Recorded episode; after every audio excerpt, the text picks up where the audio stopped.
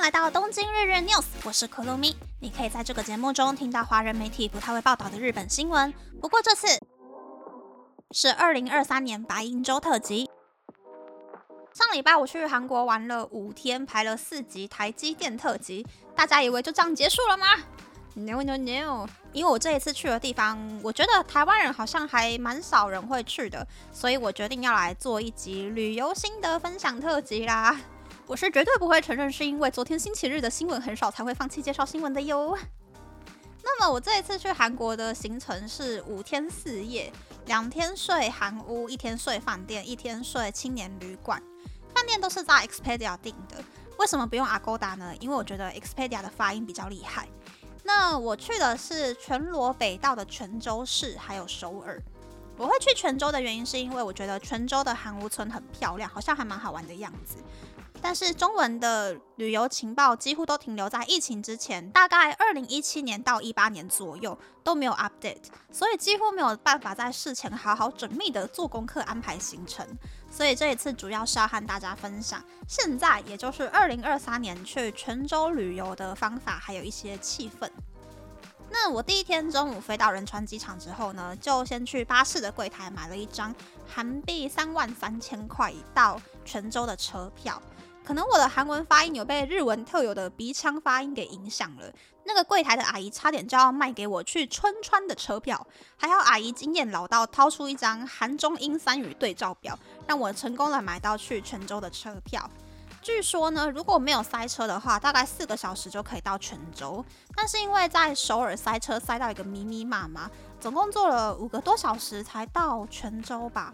不过巴士途中有停在安城休息站，让大家上厕所休息。不过身为全车唯一的外国人呢，我听不懂司机讲休息几分钟，或者是休息到几点几分，所以就大概想着说啊，抓个休息十分钟吧。赶快冲完厕所之后呢，就跑去摊位买了年糕热狗串，五分钟之内全部塞进嘴巴里面，就跑回车上了。之后才发现，原来我的点心时间加起来其实有十分钟。不过韩国的巴士好像跟日本一样，就是大家都不太会在车上吃东西，所以也还好。我像仓鼠一样，全部都塞到嘴巴之后才上车。到了泉州之后呢，我是在路边拦了计程车，请司机带我去韩屋旅社啦。不过也还好，我有叫计程车，因为我订的那个韩屋是夹在房子中间的房子，如果没有计程车司机导航的话，其实还蛮难找到正确的路。不过泉州的计程车司机呢，是我觉得相当强悍的特种民族。这个呢，我等一下再仔细的介绍。总之，我在泉州待了三天，前两天是住韩屋，第三天想说啊，还是不要睡地板，来去睡软软的床好了，所以也住了韩屋村内唯一的西式大饭店拉汉饭店。韩屋的好就是好在房子很有 feel，负责人很会用翻译机跟你交谈，院子很漂亮，价格很便宜。但是缺点是地板很硬，枕头很硬，垫两层床垫，早上起来还是腰酸背痛。隔音也不是很好，雨下了两天，我也是连续听了两天下雨的 BGM 睡觉。那西式饭店就是大家想象的那个样子了。不过我觉得拉汉饭店的 CP 值很高，体验完韩屋之后，还蛮推荐大家去住看看的。那我在泉州三天呢，当然庆熙宫南部市场、家族会馆的泉州拌饭、三番家的豆芽汤饭、很漂亮的南川桥、眺望韩屋村的吴木台，虽然进不去，但是可以在外面拍照的泉州教堂、卡卡欧的店、泉州乡校壁画村、BNP 的手工巧克力派，巴拉巴拉巴拉，这一些徒步范围都可以到达的地点呢，全部都走过去过拍过照了。泉州也不愧是韩国的美食之都，基本上网络上面人家说好吃的店是真的都不会雷，而且排队的人潮也没有像首尔那么可怕。大家知道首尔明洞的那个明洞饺子，就是网络上据说很好吃的名店，但是外面总是排着三四十个人，所以我完全没有想要进去吃看看的欲望。而且泉州的人其实都还蛮热情的，不过基本上只有英文可以通，点餐要先用 Google 翻译，看过内容之后，一边指着菜单，一边跟店员说一个出 C 哦，请给我这一个的话呢，基本上是不会点错东西的。我觉得泉州韩屋村还蛮不错的地方，可能是因为。泉州离首尔还有釜山都有点距离，然后大部分台湾的旅行团会把旅客带到庆州去看古墓，不太会带到泉州去玩，所以整体来说，外国游客算是还蛮少的。我觉得泉州的韩屋村比较像是韩国人本地人的旅游景点吧，所以没有那么拥挤。也不太需要排队，整体的旅游感受是非常舒服的。而且韩屋村里面有很多那种可以租的高尔夫球车，不想要走路的人就可以去租车。而且汽车也全部都被管制在韩屋村的外面，不能够随意开进韩屋村里面，所以走在里面散步逛街其实还蛮安全的。不过我觉得旅游的时间有限，不想要跟我一样在韩屋村待那么多天的人，其实也可以上 KKday 之类的网站去预定首尔出发的一天来回行程就好了。然后呢，第四天白天我是坐韩国高铁 KTX 离开泉州的。这边真的有太多可以说的事情了。有看 Instagram 线动的人，可能就会看到我的泉州小心得，真的是短短半小时内发生了很多很多很有趣的事情呢。先说。嗯，泉州往首尔的高速公路巴士还有 KTX 的价钱其实是差不多的，只是到首尔车站的 KTX 班次比较少。我是在去拉汉饭店 check in 之后才去订车票的，所以没有订到十一点半发车的 KTX，我订到的是八点半发车的 KTX。而且我不是在韩国铁路官网 Korea 订的，而是在一个可以买到全世界火车票的网站，什么 Real Ninja 之类的订的，所以我又被多收了很高很高的手。续费，大家在订票的时候真的眼睛要睁大一点。那好不容易订好票，隔天早上 check out，顺便请柜台的小姐姐帮我叫计程车去泉州车站，这就是一个很有趣的部分了。柜台帮我叫，有点像是五五六八八那种独霸韩国计程车业界的卡卡 O T。然后司机就按照约定的时间开到饭店门口接我。上车之后也不用怕司机绕路坑钱，因为司机设定完导航之后啊，后座的那个有广告的小电视就会有个框框显示路线还有预定到达的时间。原本预计十六分钟会开到泉州车站，一般人可能停个红灯就会花掉二十分钟嘛。诶，可是计程车司机耶，十六分钟是一定到得了的，应该还有时间去车站前面拍个纪念照之类的。结果我错了。司机一路在限速六十公里的外环道开了七十多公里，过地下道的时候，甚至还出现了九十三公里的最高纪录呢！我都以为是我眼睛业障重还是怎么样。总之就是早上八点上的车，早上八点十分就已经到车站了。我觉得司机真的太厉害了。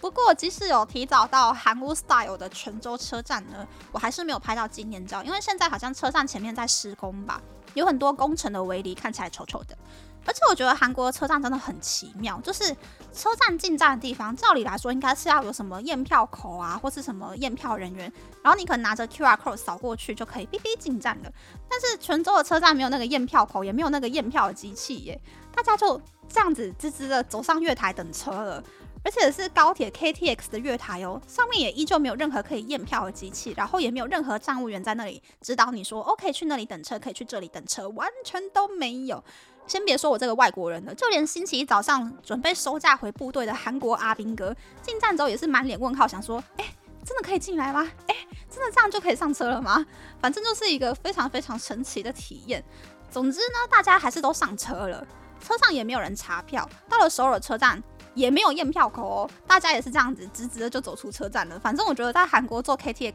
是一个很奇妙的体验。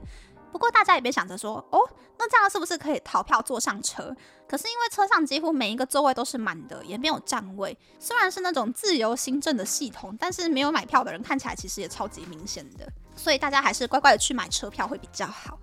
然后呢，我在首尔算是待了一天半吧。星期一下午先去了岩南洞，可是可能是因为星期一的关系，店铺几乎都公休掉了，只有去一间法国厨师开的咖啡厅吃甜点。晚上就是在明洞一直不停的买买买，花钱花钱花钱。我先冲了明洞乐天百货楼上的免税店，去买了厚的重生蜜铁组合。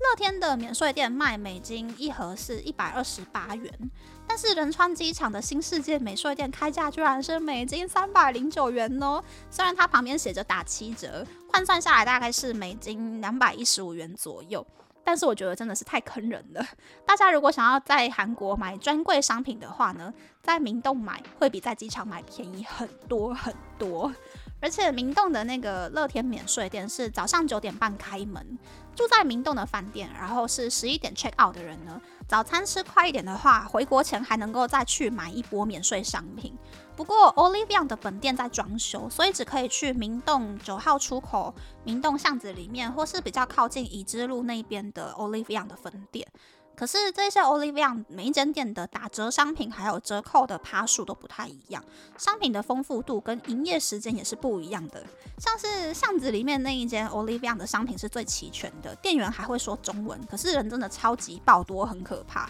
那已知路的店呢？它是早上九点开门，所以住在明洞的饭店一样也是十一点 check out 的人的话呢，其实也是可以早上一大早起来就先去 Olivia 补货的。我觉得这一点对于旅客来说是还蛮方便的。然后第二天白天呢，我就一直在纠结说是要去圣水洞还是去汉南洞。那我最后选择去汉南洞了，因为刚好我在去韩国之前就看到了许如云跟住在韩国的台湾人气 YouTuber 服用的影片。就觉得嗯汉南洞应该感觉还蛮好玩的，可是去了汉南洞之后就发现说哦，大约七成左右的店面都在装潢，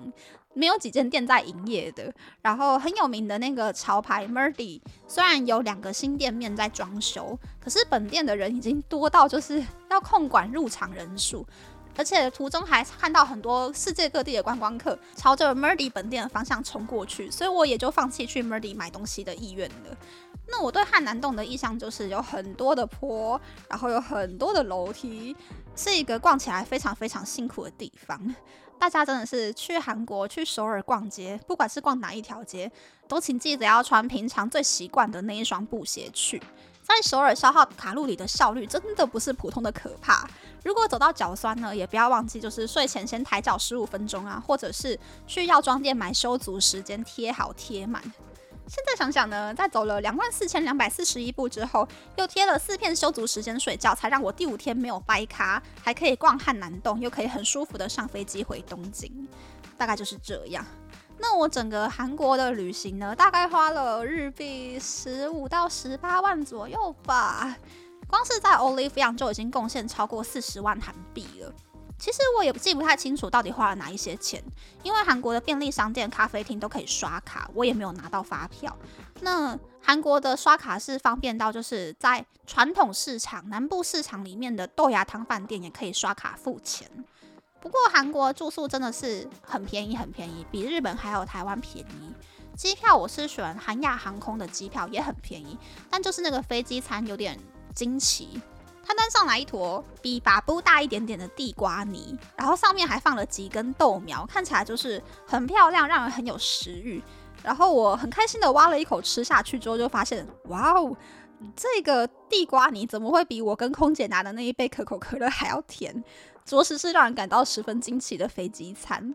最后呢，虽然我不会讲韩文，但是还是跟大家分享几句韩国人听得懂的韩文，让大家如果去韩国自助旅行的时候，可以点得到饭，可以安全的旅游。那第一个是안녕하세 요， 是 hello 的意思；第二个是감사합니 다， 是 thank you 的意思；第三个是얼마예 요， 是 how much 的意思。韩国的数字发音其实跟中文、日文还蛮像的，我觉得比客家话还要好理解。 如果真的听不懂价钱、听不懂数字的话呢，就手机计算机亮出来，请老板按给你看就知道了。那第四个是刚刚说过的，一个出塞哟，是请给我这个的意思，也可以说一个哈那出塞哟，请给我一个；一个 to 个出塞哟，请给我两个。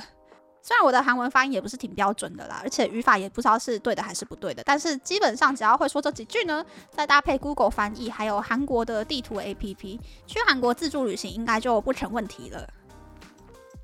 那么，那么，二零二三年白银周特辑就真的到这边结束啦。不知道大家喜不喜欢这样的节目呢？欢迎大家留言和我分享你的想法。喜欢这个节目的朋友，可以在 Apple、Spotify、Google、Sound KKBox、My Music、First Story、Mixbox 等 Podcast 平台和 YouTube 订阅《东京日日 News》，多多按赞、评分或是填写资讯栏的节目优化问卷，帮助这个节目变得更好。还可以在 Instagram 和 Search 追踪《东京日日 News》JJ Tokyo 的账号哦。拜拜。